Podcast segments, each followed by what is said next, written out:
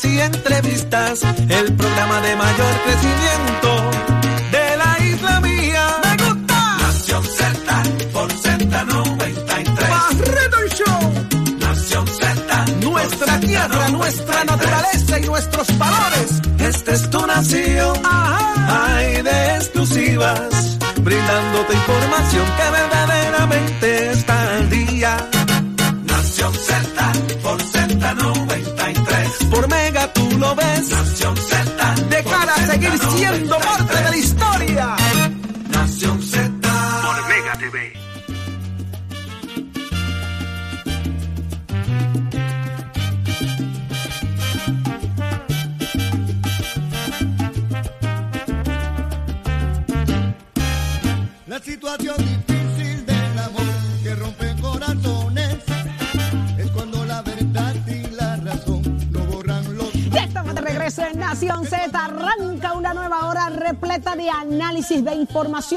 contenido que a ti te gusta. Porque aquí hablamos, pensamos como usted, que tiene la necesidad de un país mejor. Y usted nos escucha a través de Nación Z en el 97.3 en San Juan, a través del 93.3 en Ponce y a través del 97.5 en Mayagüez, a través de la aplicación La Música y a través del Facebook de Nación Z. Usted entra ahí, se hace parte de nuestra conversación porque nosotros sí lo monitoreamos, sí levantamos el volumen de la voz y le contestamos y le respondemos las preguntas que usted tenga a través de Facebook. Pero Jorge arranca una nueva hora con grandes protagonistas de la historia. Así es, Saudi. Buenos días, Puerto Rico. Una nueva hora acaba de comenzar para que usted siga aquí conectado con análisis. Mira de lo que está pasando en y fuera del país. Saudi por ahí viene de camino. Ya ¿Quiénes conectarse con nosotros Víctor Paredes, el representante, para hablarnos un poco sobre las investigaciones que se están dando en cuanto a dónde está el dinero que se ha solicitado o que está disponible, esos billoncitos de pesos que hablamos al principio del programa. Vamos a hablar con él de eso. Y también viene Luis Raúl, señores, que se ha tenido la pelea permanente con el tema de Luma. Vamos a discutir con los dos, las dos caras de la moneda. en Yo este quiero que exactamente el representante Luis Raúl Torres nos hable de la cantidad de dinero que tiene disponible Luma y cuánto ha solicitado, que ya rindió un informe eh, precisamente FEMA y deja ver que, mire, para restauración, le- con todos los millones que hay, Luma ha solicitado cero. Y eso no se inventa, señores. El informe lo acaba de rendir FEMA. Cero ha solicitado para restauración. ¿Y cuáles han sido las necesidades en las últimas 48 horas en este país? Precisamente la restauración y, la- y las mejoras en las plantas de energía eléctrica. Así que de eso y mucho más en esta próxima hora, porque esto es para usted. Le subimos el volumen a la voz del pueblo. Continuamos en Nación Z. Aquí le vamos a presentar en esta próxima hora los protagonistas, la gente que está en el fondo de los asuntos que son de interés del país y vamos a presentar de inmediato. Jorge, ¿quién nos acompaña en la mañana de hoy? Saudi está con nosotros el representante del Partido Nuevo Progresista, Víctor Párez. Representante, muy buenos días. Buenos días a ti y a la audiencia de Z93. Representante es una persona conocedora, versada en el tema energético del país. Fíjese que ha salido una información de eh, precisamente de FEMA que hay 9.5 billones de dólares asignados para trabajar el tema energético en Puerto Rico, la reestructuración, restauración de los sistemas. Ese dinero se supone que vaya al Core 3 y se presenten de alguna manera cuáles son las solicitudes que esos fines. En esa misma documentación se habla de que Luma no ha solicitado prácticamente ningún tipo de proyecto alineado al tema de la distribución eh, y generación en ese sentido. Eh, ¿qué, qué está pasando con todo esto? La autoridad hizo cinco pedidos. ¿Dónde está este dinero, representante? ¿Qué está ocurriendo con esto? Pues mira, Jorge, eh, esa fue la oportunidad. Estos fondos, ¿verdad? Que son fondos asignados por Estados Unidos a Puerto Rico, eh, suma casi 10 billones de dólares, eh, que es una cantidad sustancial. Eh, están todavía, ¿verdad? En el, en el proceso de... Vamos a explicar más, más, más sencillo al pueblo de Puerto Rico. Mira, se supone que el, el- esto comience con energía eléctrica, PREPA, ¿verdad? La Autoridad Energética, Correcto. sometiéndole entonces a COL 3 la petición junto con Luma para eh, cualquier proyecto de infraestructura eléctrica. Por ejemplo, si la si hay que sustituir la harina 230 que va de, de Guayanilla a San Juan, pues se somete esa propuesta para que el negociado de, para que el negociado de energía apruebe la propuesta y de ahí entonces pasa a Cortés y Cortés a FEMA. Ese proceso, ¿verdad? Eh, es el proceso que estamos viendo que es un proceso lento que pues, requiere cambios en el, en el camino y por eso en el día de ayer tanto mi amigo Johnny Méndez como yo eh, le estamos pidiendo que se declare una emergencia energética de manera, Jorge, de manera que estos fondos se usen más expeditamente y más rápido. El país, el país no puede seguir, no puede aguantar otro apagón general como estamos viendo en el día de hoy. Representante, no se puede. le pregunto. Y los fondos están ahí. Eso la, esa es la pregunta. ¿El dinero ya está disponible en el Core 3? O sea, ya, ya esa transferencia está ahí lista. Es cuestión del desembolso, es cuestión de que se presenten, que se van a usar. ¿Dónde está el tranque de que esto no prospera? Oye, los fondos o sea, no están en una cuenta en Puerto Rico. Esos fondos los, los, están asignados. Están asignados. Exacto, están asignados y FEMA los controla. FEMA es el que desembolsa los fondos finalmente cuando la tanto la autoridad como, como Luma someten la propuesta ya aprobada. El proceso, el proceso al día de hoy, que aunque hemos visto un adelanto, y de hecho el, año pasado el, gobierno de Puerto Rico aprobó una orden ejecutiva para dar más agilidad al, trámite de este de, sistema ético del país, pero hemos visto que está aún, aún con eso, Jorge, está muy lento. Así que me parece que el, hay que buscar, y eso estamos ahora, ¿verdad? anoche hablé con Manuel Lavoy eh, sobre el tema, porque hay que buscar dónde es que está el embudo. ¿Y, qué le dice Manuel? ¿Y, qué le dice Manuel? Sí, hablé con, me dijo anoche, Manuel, que ellos, todos los puestos que ellos han, recibido, todos los han tramitado. No hay ninguno en estos momentos aguantados en Cortés. Entonces el, problema es la agencia que no ha pedido los chavos el proceso está aguantado en gran parte y en gran medida. ¿Sabe por qué, Jorge? Porque esos proyectos que van a subasta, muchos de ellos próximamente, van a requerir mano de obra que no hay en el país. Pues yo dije, ese es el problema, pues buscamos mano de obra fuera de Puerto Rico. Pero venga, que representante, explíqueme esto, que es que aquí genera mi duda, ¿verdad? FEMA produce un, comunidad, un comunicado de prensa el día de ayer que dice que de transmisión y distribución... Hizo una conexión ¿Cuál fue la corrección? Pues yo no la he visto.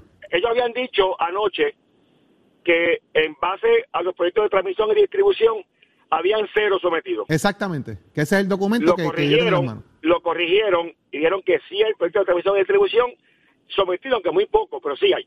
Así que si están sometidos hay cinco de subestaciones, cinco de generación y dijeron que distribución y eh, transmisión y distribución eran cero pero hoy lo, corrigieron y que habían sometido a transmisión y distribución. El problema está, Jorge, según explicaba la voy anoche, es que eh, la ellos tienen compañías contratadas para, para hacer los procesos de, de subasta, los procesos de diseño, y que no dan abastos, porque son tantos y tantos proyectos que hay que diseñar y trabajar, que no dan abasto. Así que con esa disyuntiva, Jorge, y el pueblo que nos escucha, pues hay que buscar otras opciones y buscar gente de Puerto Rico que nos ayude en este trámite. De acuerdo, hay que buscar entonces quienes pueden ayudar a hacer los diseños que hagan falta, porque como bien, como bien usted dice, representante, estamos en una situación complicada energética en el país. Fíjese que el mantenimiento de estas plantas, la reografía de las plantas generatrices, quién tenía que hacerlo, cómo se hacía, dónde quedó eso, que me parece que era parte de las responsabilidades que tienen las autoridades de esos fines. Es correcto. Vemos vemos cuando ese ese ese interruptor que se que falló eh, antes de ayer tenía 40 años de instalado, cuando supone que a los 30 años había que cambiarlo. O sea, llevaba 10 años 10 años eh, fuera fuera de fecha. Así que eh, y como ese hemos escuchado que hay muchos más en igual condición. Por ende, por ende, o sea que estamos expensas de que esto pase otra vez. Exacto. Anoche hablaba con la voy de que esto cambió todo. O sea, e-, esto este, este apagón cambió todo, porque ahora hay que buscar entonces eh, dónde están esos interruptores, porque hay que cambiarlos de emergencia, porque si no caemos nuevamente en un futuro en lo mismo otra vez y no puede ser. No, y que, que pasen dos a la vez. Imagínese usted que pasen dos a la vez, que no haya para distribuir carga. Entonces sí se ponen los huevos pesetas. Oye, y lo más triste, como usted menciona, tenemos los nueve mil y pico de millones disponibles. Billones, representantes, 9.5 billones de pesos ahí disponibles para meterle mano a esto. Los chavos están, así que, ¿verdad? Mi, recomendación, ¿verdad? Eh, muy respetuosamente a nuestro señor gobernador de Puerto Rico es que declare una emergencia energética.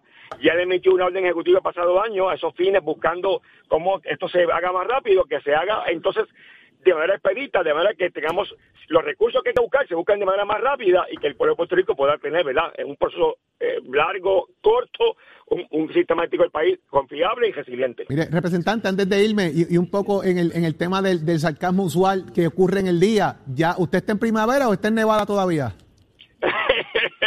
Estoy sin luz, Jorge. Aún estoy sin luz. Es parte de la nevada, o sea que andamos Este, juntos. Vámonos a esquiar, representante. Estoy en, la, estoy la nevada, así que igual que muchos puertorriqueños ah, el día de hoy. Representante, gracias por estar con nosotros. Víctor Pare, un privilegio tenerla acá con nosotros. Buen día. Gracias, hermano. Muchas buenos días a todos. Ahí está. Ahí está, eh, otro eh, que se une a la nevada. Otro que se une a la Nevada, Víctor Pared, representante del Partido Nuevo Progresista, señores, y expresidente precisamente de la Comisión eh, Energética, eh, de Energía Eléctrica. Señores, y, y de el ex expresidente de esta comisión, vamos ahora al presidente actual, que eventualmente estará con nosotros, Eddie, y estoy hablando de Luis Raúl Torres, que ahora es representante del Partido Popular Democrático. Pero hablando un poco de lo que acaba de, acabamos de escuchar de- del representante del PNP, eh, Eddie, esto no se trata de un asunto de colores, de quién tiene la razón, si son los PNP, si son los populares. En la medida que el país los fanáticos sigan pensando así y que le indigne y le moleste que nosotros los medios enfrentemos la situación dando, metiendo el dedo en la llaga y que usted entienda que señalando a los comunicadores, criticando a los comunicadores, usted está feliz, el- mire, yo, yo lo felicito a usted, usted que está viendo este programa, yo lo felicito, quédese usted siendo parte del problema. Yo, nosotros aquí hablamos para la gente que quiere un mejor país y que estamos dispuestos a tocar la fibra, llegando a los protagonistas, los que tienen la voz, los que están allí para legislar. Y lo acabamos de ver, Eddie. Esto es un representante PNP que está igualmente indignado porque hay 9.5 billones de dólares disponibles y Puerto Rico carece de un sistema a la altura de los tiempos, atemperado a nuestra realidad. Fíjate, lo que pasa Es es, absurdo, que ciertamente eh, hay esa cantidad de dinero disponible y lo que pudiera causar más susto, por decirlo de cierta manera, es que eh, ahora en noviembre hay una elección a nivel federal donde el se- ya casi se asegura, vamos, de que la composición del Congreso va a cambiar y van a venir los republicanos y pudieran empezar a cerrar ese tipo Claro. de avenidas para eh, los proyectos. Si no decimos, mira, que necesitamos esta planta aquí, esta otra cosa acá, Gracias. estos postes, este pipeline, lo que sea. O sea, por lo menos ponerlo en blanco y negro para que de alguna manera el legislador que nos asignó ese dinero sepa para dónde va. Esto ya lleva tiempo, ya lleva meses, si no años ya, y no se ha hecho nada. Y esto responde a nuestra necesidad que quedó más que evidenciada después de los huracanes, ¿verdad? Y, lo, y, y los parchos que hemos puesto sobre el sistema. El representante Víctor Párez, como tú muy bien dices, eh, presidió la Comisión de Energía en el pasado cuatrenio cuando se gestionó lo de la APP de Luma, el contrato y todo lo demás, y tuvo un ojo muy avisor sobre todo estos procesos, es muy conocedor de lo que hay, la ley de transformación energética que se da eh, entre Eduardo Batia y Larry Selhammer, ¿verdad? Eh, que tenemos a ellos eh, el que pudiera darse este tipo de transformación y, la. Lo, que, lo que ha quedado de los remanentes de la Autoridad de Energía Eléctrica, pero me parece que al final del día se trata de dar seguimiento, un seguimiento estricto al cumplimiento de todo esto que se anuncia y se anuncia y se anuncia, pero cuando se lleva a la mesa de trabajo no, no parecería tener ni tan siquiera un- un- una planificación o qué es lo que vamos a hacer. Entonces, eh, eh, pasa igual con las escuelas, pasa igual eh, con muchas otras cosas en el país de lo que tiene que ver con infraestructura y se queda en nada y más allá de eso, parecería que las agencias o las entidades que traemos a responder por esta responsabilidad que se, se perfilaron como que eran la última maravilla, pues no necesariamente, sí, muchos problemas se han resuelto y sabemos que no va a ser de la noche a la mañana, pero no parece que hicieron muy bien la debida diligencia en un momento dado, se encontraron con un panorama sombrío y están ahora de alguna forma tratando de buscar cómo eh, responder al lío en que se metieron, ¿sabes? Así mismo. que ya está eh, con nosotros por ahí el de- representante. Sí, ya está con nosotros y vamos a hablar, ¿verdad?, desde la otra perspectiva con una nueva, un nuevo presidente de la Comisión de Energía, eh, l- eh, representante Luis Raúl Torres ya está con nosotros vía telefónica. Muy buenos días, representante. Buenos días, presidente. Buenos días. Sí, y buenos días, buenos días a ustedes, a Nación Z y al público que nos ve y nos, nos escucha. Digo, a mí no me ven, pero a ustedes que lo están viendo. Te ven, te ven también porque tenemos ahí una foto suya de lo más bonito con la boina y toda esa cosa. No le haga eso a la gente por la mano. Aquí nosotros mostramos a los protagonistas y a los que tienen la gran responsabilidad de llevar las riendas del país. Así que, eh, representante, usted está en, cámara con nosotros. Vamos de inmediato a, lo que acabamos de escuchar. Acaba de salir de aquí de- del aire el representante Víctor Pared, quien presidía lo que hoy usted preside, la Comisión de Energía. Eh, hay indignación, hay molestia, hay coraje. Eh, 9.5 billones de dólares y cero se ha solicitado para reestructuración, restauración de, de los sistemas de energía. ¿Qué opinión le merece Luis Raúl ¿Quién, Torres? es- quién es- quién- quién está indignado? El mundo entero, el país entero, Inclu- empezando por mí. Bueno, incluyendo a Víctor país, Pared, pero- incluyendo a Víctor pero- Pared, que dijo aquí que, pero, que- pero, pero ustedes me dicen Víctor Pared que le votó en contra al proyecto que nosotros radicamos a la resolución conjunta que nosotros aprobamos Anda. en la Cámara para pedirle al gobernador que pospusiera la entrada de Luma porque veíamos venir que ellos no estaban preparados y que iba a ser una transición eh, desastrosa, que iba a ser una transición eh, con la que no iban no iban a poder con la carga y que iba a crear un caos porque iban a desplazar a los celadores de línea de la Autoridad de Energía Eléctrica. Eso pasó. Y él fue uno de los legisladores del PNP que todos le votaron en contra a la resolución. Hoy es víctima del mismo entonces. Sí, claro que es víctima. Entonces, ¿qué pasa? Cada vez que aprobamos un informe eh, para señalar algo sobre las deficiencias eh, de la ejecución del contrato por parte de la empresa Luma Energy, Víctor Pared le vota en contra y los PNP le votan en contra, o, o lo menos que hacen es votarle abstenido.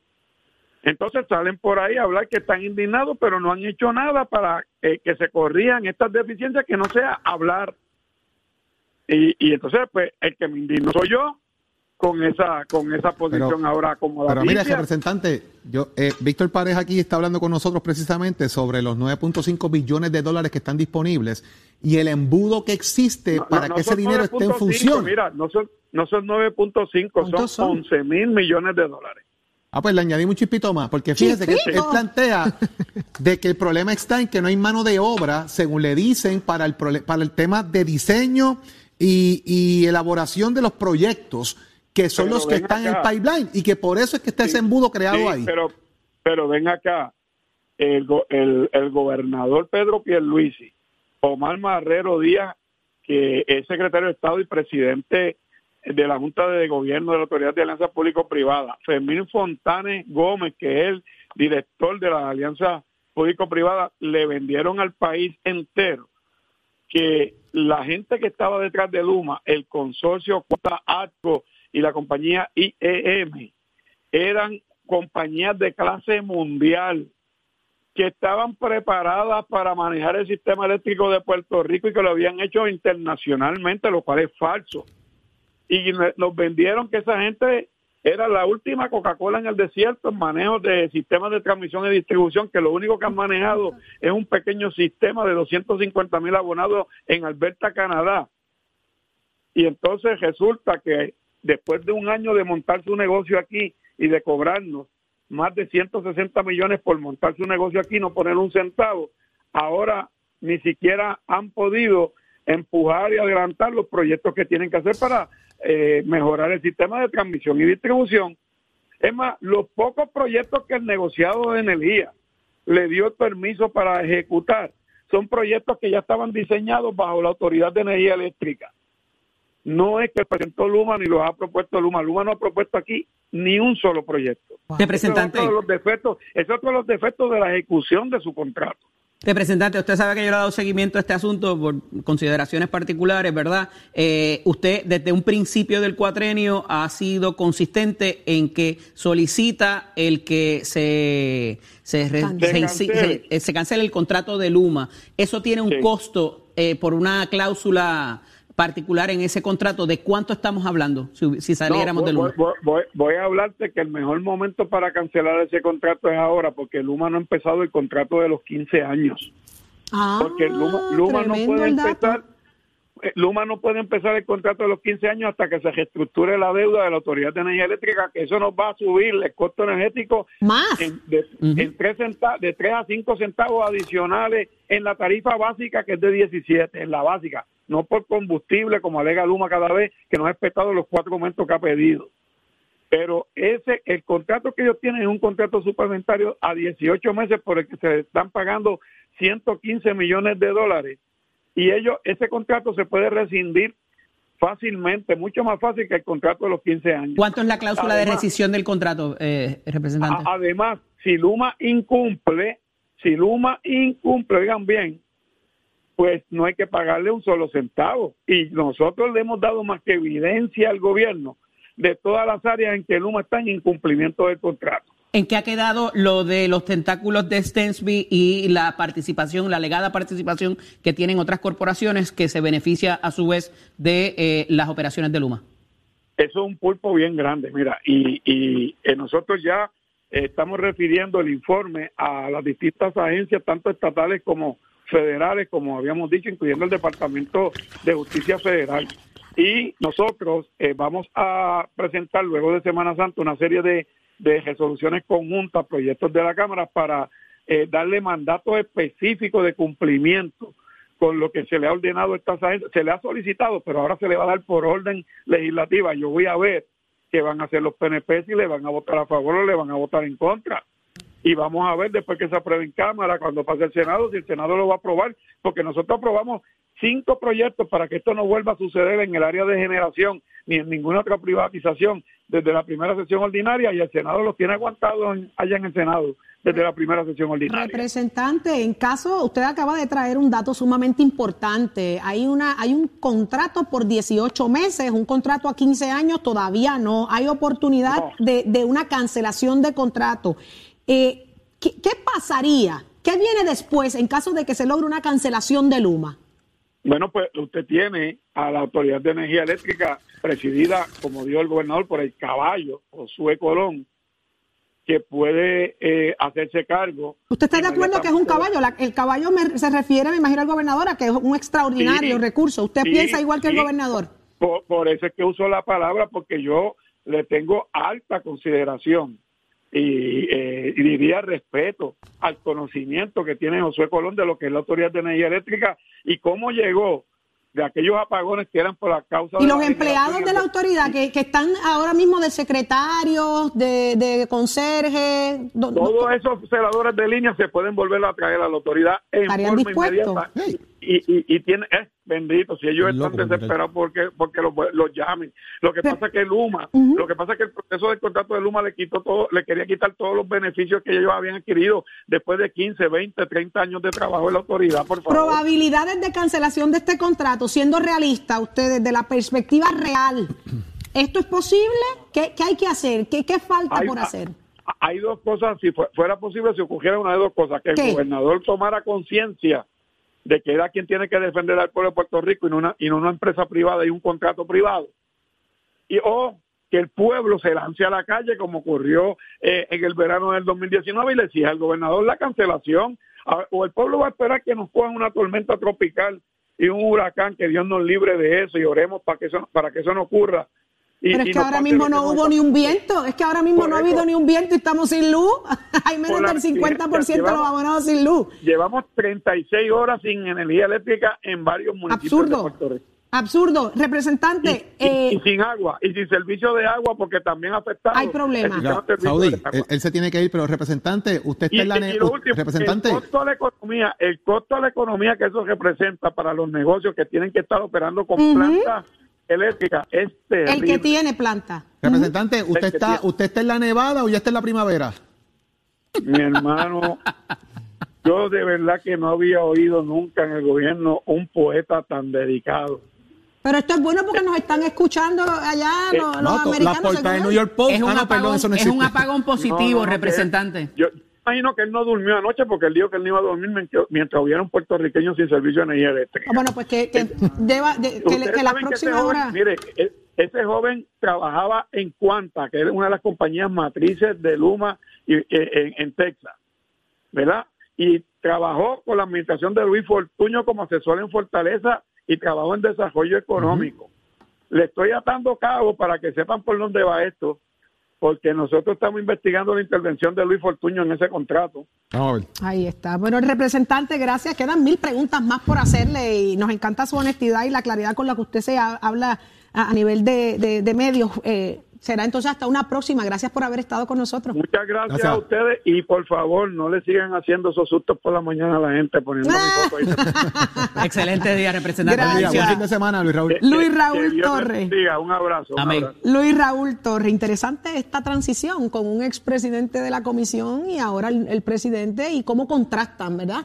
Eh, ambas cosas. De hecho, las dos caras de la moneda. Las dos caras de la moneda. Así se hace. Así se hace, recuerda que, en ese momento se forjó el contrato y se trabajó todo lo que era la PP y entonces entra en vigor ya bajo la... Quedó, quedó pendiente una pregunta que quería hacer la representante y es que Víctor Párez, el representante PNP, hace un llamado al gobernador de que declare un estado de emergencia eh, energética y quería saber si estando de interino, el, el, secretario de Justicia tiene la potestad para hacerlo. Yo espero que no se declare el estado de emergencia, porque aquí todo lo que se declara estado de emergencia no pasa absolutamente Qué nada. tristeza. Ahí está la violencia de la mujer, ahí están 20 otras cosas que se han declarado estado de emergencia y lamentablemente eso pone en otra situación este y no, no Pero en este caso hay 11 billones de dólares disponibles. Hay que ponerlos en función antes que venga lo que tú acabas de explicar hace unos minutos, Eddie, que vengan las elecciones allá en el Congreso y digan, ¿cómo es? Que aquí hay chavitos y no se están usando. Corta, corta, que si ellos no lo Además necesitan, de que hay muchos de esos fondos que al pasar los cinco años caducan. Claro que sí. Así que vamos a ver más adelante. Hay muchas preguntas por hacer.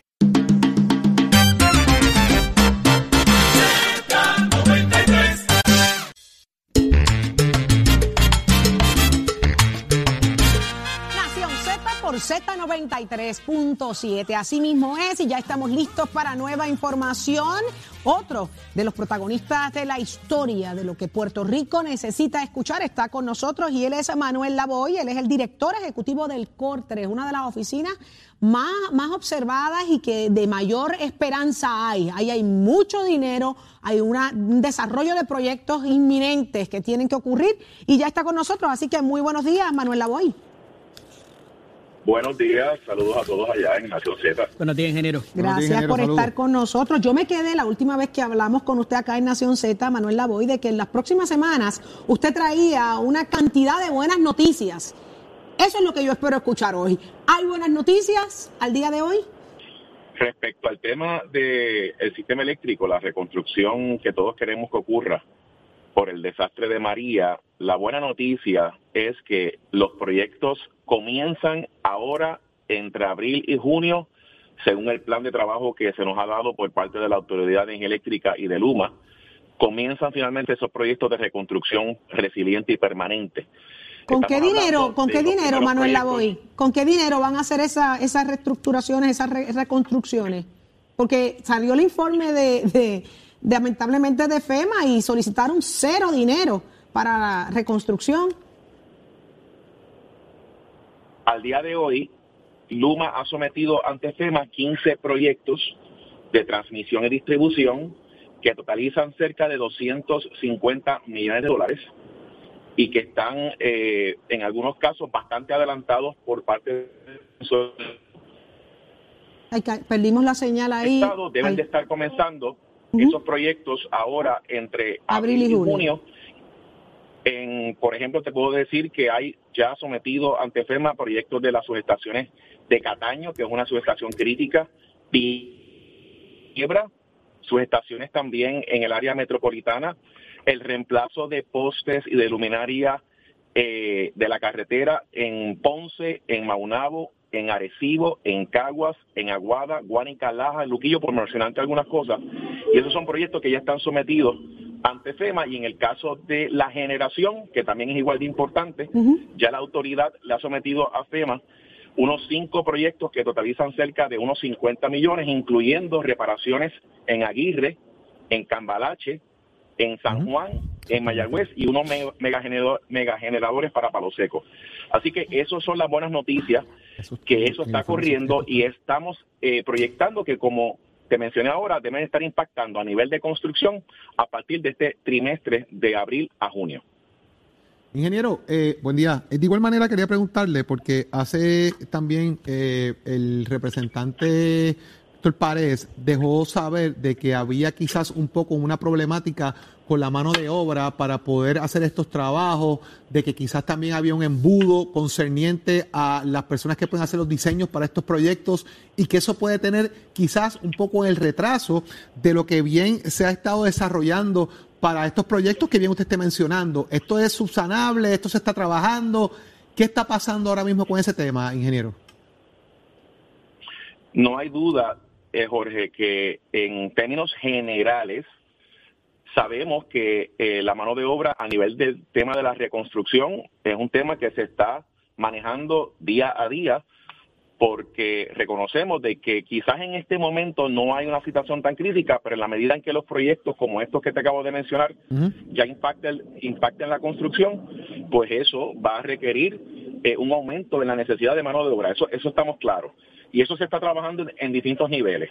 Por otra parte, y yo también he dejado claro que en lo que respecta al COR 3, no hay un solo proyecto detenido ni atrasado en el tema de reconstrucción eléctrica en lo que concierne los reembolsos que nosotros tramitamos para la autoridad. Para darte un ejemplo, entre el del 2021, que fue cuando yo comencé en el COR 3, hasta ayer, se han reembolsado a la Autoridad Eléctrica 264 millones de 46 solicitudes que ellos nos han presentado a nosotros de reembolso. ¿Qué significa eso? Que ese dinero que ya se les reembolsó a la autoridad lo reutilizan para entonces seguir financiando los proyectos que te mencioné que van a estar ahora en reparaciones en la parte de generación, eh, que es lo que le toca a la autoridad. Así que eso eh, me parece que es bien importante que se señale eh, que en el lado del COL 3 no hay un solo proyecto ni atrasado ni detenido que tiene que ver con el tema de la reconstrucción eléctrica. Ingeniero, más allá de lo eléctrico, su oficina trabaja eh, de una manera, verdad, muy compleja y aunque ha sido muy criticado, inclusive por sectores importantes del partido de administración, la realidad es que, como decía Jorge, hay una fase de planificación y diseño que es importantísima para poder eh, comprometer ese dinero. Eh, y me parece que lo he explicado muy bien, antes de pasar a la mano de obra particularmente, o sea, la planificación y el diseño es importante, pero ya establecido esta, esta faceta para poder obligar el dinero, eh, la situación de eh, el tiempo que tenemos para llevar a cabo estos procesos sin que se pierda el dinero. Sabemos que ya estamos a cinco años del huracán y pudiera haber fondos que caducan. ¿Cuán importante puede ser, o, no cuán importante, cuán eh, probabilidad tenemos de perder dinero si no nos movemos con premura a llevar a cabo estos proyectos? Yo te puedo asegurar que el COL 3 junto con FEMA, la Autoridad Energía Eléctrica y Luma en este caso, nosotros tenemos reuniones semanales para seguir adelantando todos estos proyectos para que del papel salgan a la construcción. Y a tu pregunta específica, FEMA obligó el dinero de la reconstrucción eléctrica en septiembre del 2020. Hay que poner eso en perspectiva. No fue hasta septiembre que los 10.500 millones de dólares para la reconstrucción permanente y resiliente se obligan, se autorizan en septiembre del 2020. Dos años. Del 2020, casi, dos años. Eh, casi a, casi a, casi dos eh, años. Sí, ahora estaríamos cumpliendo dos años, ahora en septiembre de este año. Eh, ¿Qué sucede? Luego de eso, se tienen que someter todos los proyectos de energía al negociado de energía. Ya el negociado ha aprobado más de 250 proyectos, 8 billones de dólares. Luego de eso, se va a contratar ingenieros para que hagan la ingeniería y el diseño. Ya Luma tiene 82 proyectos, un billón de dólares en diseño de proyectos muy complejos como transmisión de alto voltaje, entre otras cosas. Y Energía Eléctrica tiene 13 proyectos, casi 200 millones en esa etapa. Pero si no es por usted, eso no se comunica, eh, eh, director. Por eso es importante. Es importante comunicar. Y, y, la pregunta particular, ¿cuánta propensidad tenemos a perder fondos si no se mueve con premura? ¿Estamos, ¿Vamos a perder dinero si no se, si no se trabaja?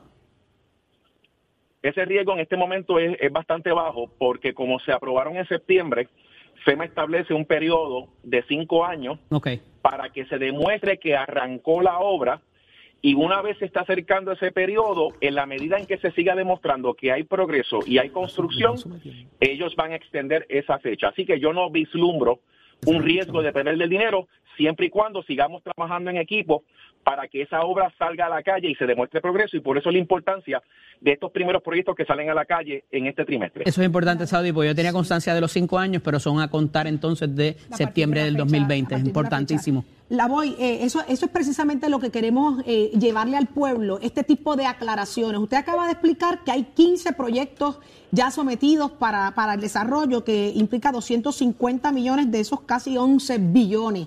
Eh, a partir de estos 15, ¿cuántos más son necesidad? Y si ya tienen el personal para trabajar estos proyectos, porque escuchábamos hace un rato al, ex, al representante, expresidente de, de, la, de la comisión, Víctor Párez, de que decía que uno de los problemas era la falta de empleados, la falta de mano de obra para esto. ¿Cómo está ese asunto? Ciertamente, ahora esa cantidad de proyectos va a aumentar significativamente. Ya hay 15 del lado de transmisión y distribución y hay 5 de generación. Pero cada mes que cada vez que va a pasar, cada mes que sucede a través del año, se someten más proyectos ante FEMA. Por lo tanto, este es el año donde arrancan esos proyectos, pero estaremos haciendo proyectos por los próximos 10 años. El último proyecto se contempla que se termine en los próximos 10 años. ¿Qué sucede? Obviamente ese volumen de proyectos va a seguir aumentando eh, de una manera significativa, por ende, tanto en el lado de FEMA que tiene que estar evaluando proyecto por proyecto, como en el lado de Luma Energía Eléctrica, inclusive en el caso del COL3, el volumen de trabajo va a aumentar dramáticamente mientras pasa el tiempo. Por lo tanto, tenemos que asegurar que tengamos los recursos de ingeniería, de, de gerencia de proyectos, de personal técnico que se asegure que tengamos suficiente personal para el manejo de ese volumen de trabajo. Ciertamente, te lo digo yo como Coltrés, que, me, que, estamos constantemente reclutando personal. No es tan fácil reclutar ese, esa personal. ¿Cómo se hacen estas convocatorias, la y, le, y le pasa a FEMA también. Le sucede a FEMA, y le sucede a Luma, y le sucede a la autoridad. ¿Cómo se hacen estas convocatorias?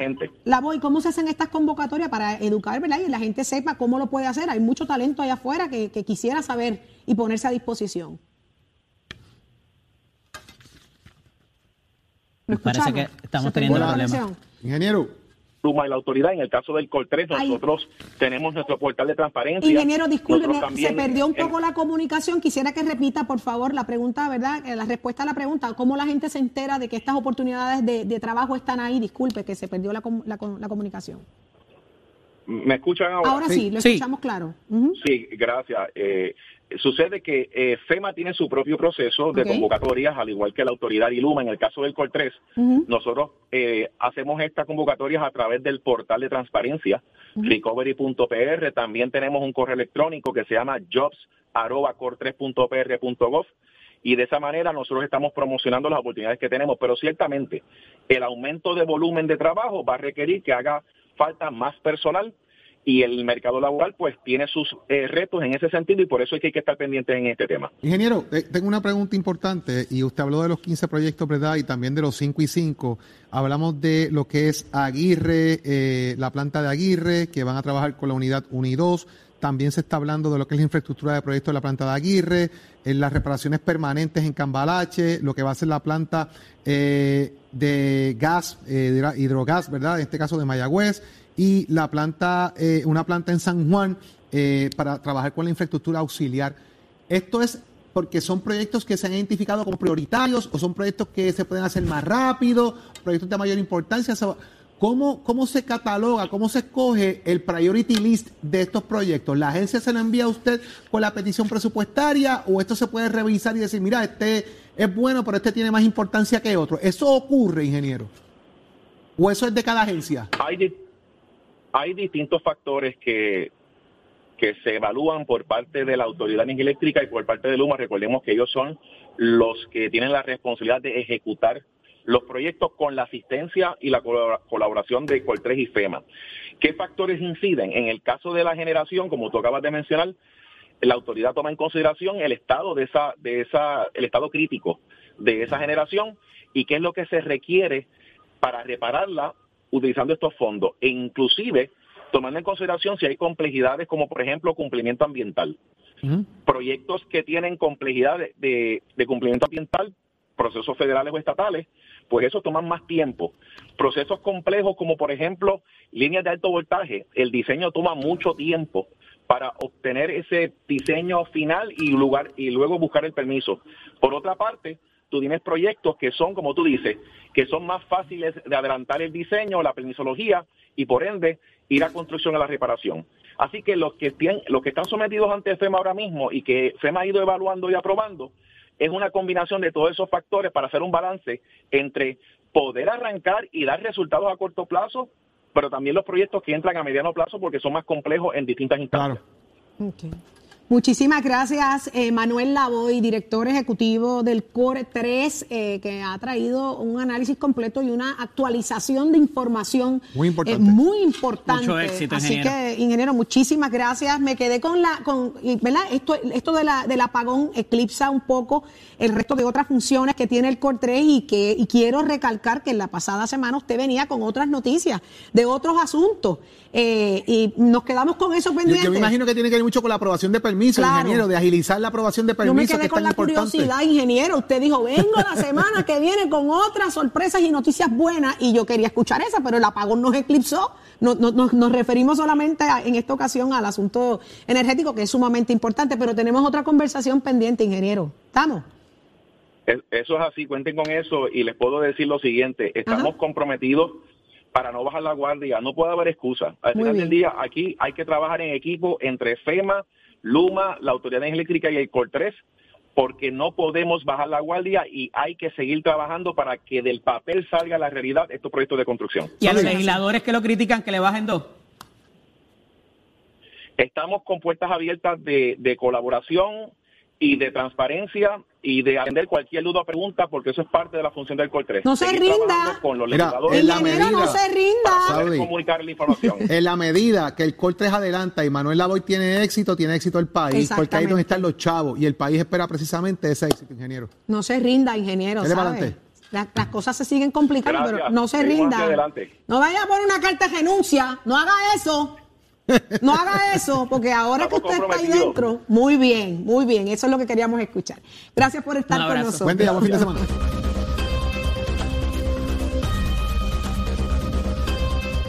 Ya estamos de regreso a Nación Z, la plataforma digital más poderosa en todo Puerto Rico. Síganos a través de Facebook, búsquelo ahí mismo, Nación Z, y hágase parte de esta conversación. Y de igual manera, en la aplicación La Música nos puedes ver y escuchar en cualquier parte del mundo. Pero vamos de inmediato al análisis del día. Adelante, Eddie. Gracias, Saudi. Eh, tenemos con nosotros en la mañana de hoy al director de la Autoridad de Puertos, el licenciado Joel Pizá Batiz, a quien le damos prontamente la bienvenida. Buenos días, director. Muy buenos días, un placer estar en tu programa y saludo a todos los puertorriqueños y puertorriqueñas que te sintonizan. Eh, licenciado, queríamos tener esta conversación porque en días recientes, ¿verdad? O en semanas recientes, el gobernador había manifestado que tenía unos planes particulares de infraestructura. Y Puertos, la autoridad de Puertos, es parte de los mismos y con una inversión millonaria para diferentes cosas. ¿Dónde están esas prioridades? ¿Qué es lo que vamos a hacer? ¿Por dónde vamos para lo que es la autoridad de los puertos? Eddie, a mí me llena mucha alegría de que la Autoridad de los Puertos tiene en sus manos dos proyectos que diría que están en los primeros 10 de infraestructura para Puerto Rico. El primero es el dragado de la Bahía de San Juan, donde llega el 80% de la carga de Puerto Rico. Ese proyecto va a ser una realidad en 24 meses. Ya el cuerpo de ingenieros tiene, eh, inició el proceso de contratación este verano, estaremos firmando el contrato de septiembre y el dragado, así que la gente va a poder ver las máquinas de dragado en enero en la Bahía de San Juan. ¿Cuál es el efecto? Vamos a poder traer más LNG, vamos a poder importar barcos más pesados, van a poder entrar a nuestra bahía, los cruceros más modernos y más grandes van a poder atracar y nuestra bahía va a ser más competitiva. Y el segundo proyecto, también bien importante infraestructura para la isla, es la construcción de la nueva pista de aterrizaje en el aeropuerto de Aguadilla.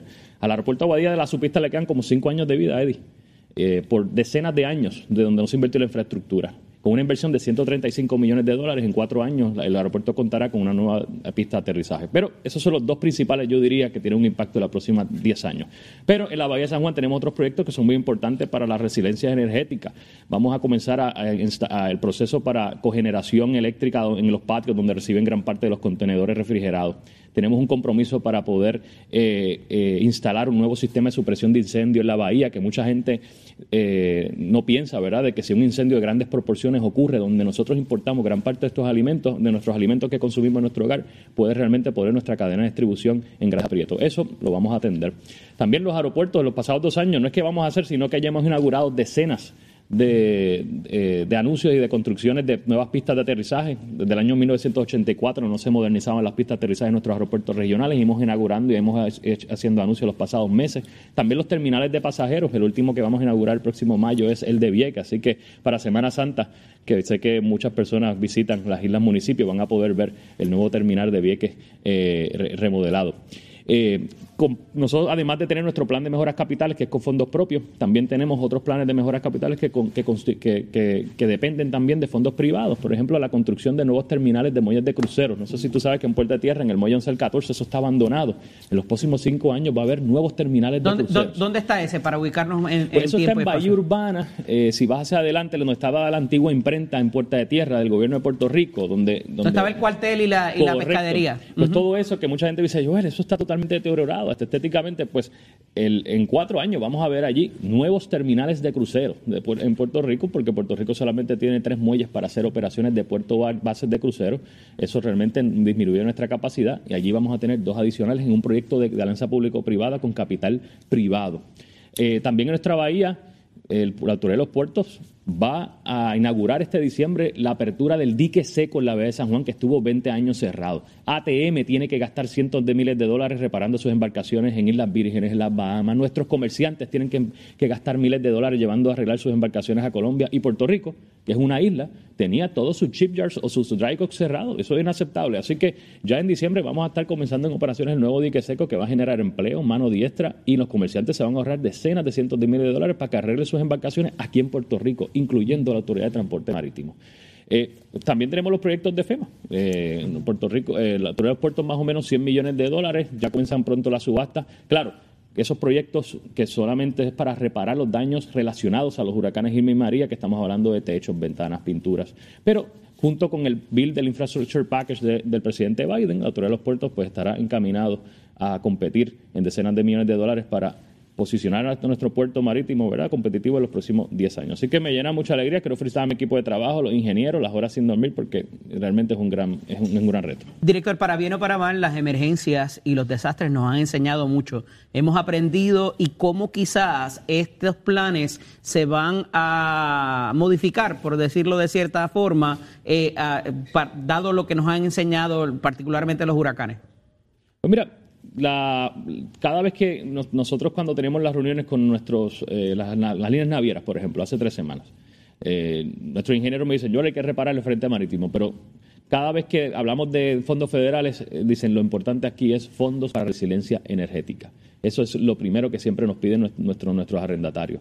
Y es por eso que la cogeneración en los puertos de San Juan va a ser sumamente importante. En caso que tengamos un huracán en los próximos 5, 6, 7 años, categoría 5, que de alguna manera detenga ¿verdad? Lo, que es el suplido de energía eléctrica en nuestros muelles. No podemos perder eh, neveras, contenedores con carga refrigerada en riesgo de perderse. Eh, depender de generadores que pueden fallar en cualquier momento. Así que. ¿Y cuando eh, usted habla de cogeneración, a qué se refiere? Mira, son plantas que, de hecho, mencioné lo más importante, en, en, dos años vamos a inaugurar la cogeneración en el aeropuerto Luis Muñoz Marín. Son plantas o del gas propano o gas natural principalmente, que, permiten que el aeropuerto, infraestructura crítica, esté, para que el pueblo pueda entender, seis días desconectada del, del, grid de la Autoridad de Energía Eléctrica y puedan operar a capacidad. El aeropuerto Luis Muñoz Marín, olvidé mencionar eso tan importante, ya tiene sometido ante FEMA, con la ayuda de la Autoridad de los Puertos, su, su proceso de cogeneración. Si todo sale bien, en dos años vamos a estar con un programa de cogeneración del aeropuerto de los Muñoz Marín que en caso de tener una situación seis días sin tener que preocuparnos de generadores. Y eso pasó después de María. Eh, se fue hasta el, la cosa del GPS que para los aviones entrar y demás. Correcto. Eh, hubo un tiempo que estuvimos fuera. Y eso es lo que queremos emular, no solamente en el aeropuerto Luis Muñoz Marín, sino en nuestro puerto principal de entrada para poder entonces tener más resiliencia y, más, y, preservar la cadena de distribución, tanto de carga aérea, pasajeros, pero también del 80% de la comida que nosotros recibimos. Eh, que, y, el, y el costo extraordinario que a veces las compañías privadas tienen que invertir en diésel, se lo van a pasar al consumidor en su cadena de distribución y es por eso que también es bien importante eh, darle herramientas de mitigación de costos para también preservar y abaratar los costos de la cadena de distribución cuando tenemos una emergencia. Director, los chavos están, ya llegaron, se otorgaron, están comprometidos y de cuánto estamos hablando eh, para, para este tipo de infraestructura a nivel de puertos y de aeropuertos. Los- la- las, las mejoras de planes de, de capital con nuestros ingresos ya están, eh, ya hemos inaugurado muchísimo y vamos, a seguir inaugurando. Aquellas mejoras de capital que vienen con, con- como parte de capital privado, alianza, alianza público-privada, están bastante encaminadas. Entonces tenemos el tercer segmento que es los fondos de FEMA. Hemos obligado ciertos fondos. Nosotros no esperamos por FEMA. Por ejemplo, el terminal de Isla Grande. A diferencia de otras entidades. Claro, como tenemos eh, alguna un poco más de liquidez, no esperamos por FEMA, comenzamos a hacer las mejoras en el aeropuerto de Isla Grande, comenzamos a hacer las mejoras en el aeropuerto de Culebra, comenzamos a hacer las mejoras en el aeropuerto de Vieques, pusimos la primera piedra, la vamos a estar inaugurando y ahora lo que estamos con FEMA es en el proceso de reembolso, porque ya nosotros adelantamos por cash, porque es bien importante eso. Estos programas son a bases de reembolso. Y como no teníamos tanto cash, lo que hicimos fue que priorizamos aquellos proyectos que realmente tenían mayor impacto y las islas municipios eran bien, bastante importantes. Los terminales, el techo del aeropuerto de Ponce era bien importante. Cada vez que llovía eh, se, se- se- se dañaban las cosas. Inauguramos con el señor gobernador la expansión del aeropuerto de Ponce. También aquellos que tienen la oportunidad pueden ir al terminal totalmente renovado, amplio. Lo que viene en camino, además de la pista de Aguadilla, viene el proceso de diseño para la nueva pista del aeropuerto de Ponce. Yo no quiero alarmar a nadie, pero como resultado de los terremotos que tuvimos en la región sur de Puerto Rico, hubo unos pequeños daños en la pista de aterrizaje del aeropuerto de Ponce. No son tan críticos que requieran cerrar la pista, pero está en el proceso de diseño y lo vamos a atender. Así que como estos fondos son con reembolso, eh, en la medida que tengamos el dinero, como lo hemos hecho en el pasado, vamos a adelantarlo y a aquellos que requieran mucho más liquidez, seguimos entonces el proceso ordinario eh, con, con FEMA. Director, ya para culminar, el, los procesos de los eh, cruceros ya regresaron luego de la pandemia, ¿verdad? Eh, no- sabemos que no ha terminado y se están llevando a cabo las diferentes, eh, ¿verdad? Los diferentes mecanismos de prevención, pero se afectó la, la capacidad económica de la autoridad. ¿Ya, ya eso está restablecido? Sí, estamos muy contentos. A pesar de que Puertos perdió alrededor de 45 millones de dólares en fondos operacionales, gran parte porque no tuvimos por un año y medio cruceros en la bahía. En agosto del 2021 tuvimos un incremento sustancial. Luego el Omicron afectó todo lo que fue la cadena, la, industria de transportación, incluyendo cruceros y, y líneas aéreas. Pero luego ya en enero 2022 estamos recibiendo los barcos más grandes del mundo. Esta semana tuvimos el Wonder of the Sea de nuevo, el barco más grande del mundo de nuestra bahía. Tuvimos el otro día dos barcos clase Oasis de la línea Royal Caribbean. Eh, esta semana tuvimos, todos los días tuvimos un barco de crucero. Así que están, Puerto Rico es un destino que es bien difícil reemplazar. La comunicación con las líneas de crucero están muy, están muy, muy, muy saludables. Y ellas han hecho anuncios de que han puesto Homeport en Puerto Rico de sus barcos nuevos en la isla. Así que en este diciembre vamos a tener cuatro barcos Homeport en la ¿Cómo no? Y otras líneas, ¿verdad? Como Norwegian, sus barcos nuevos de su flota están seleccionando a Puerto Rico como su puerto base en invierno. Eso va a pasar invierno 2023. Esas son muy buenas noticias, director. Gracias por estar disponible para nosotros y darnos toda esa información tan valiosa y tan importante porque hay esperanza y hay gente que está haciendo las cosas bien. No, Agradecido. Gracias a usted por la invitación. Un placer saludar por Puerto Rico.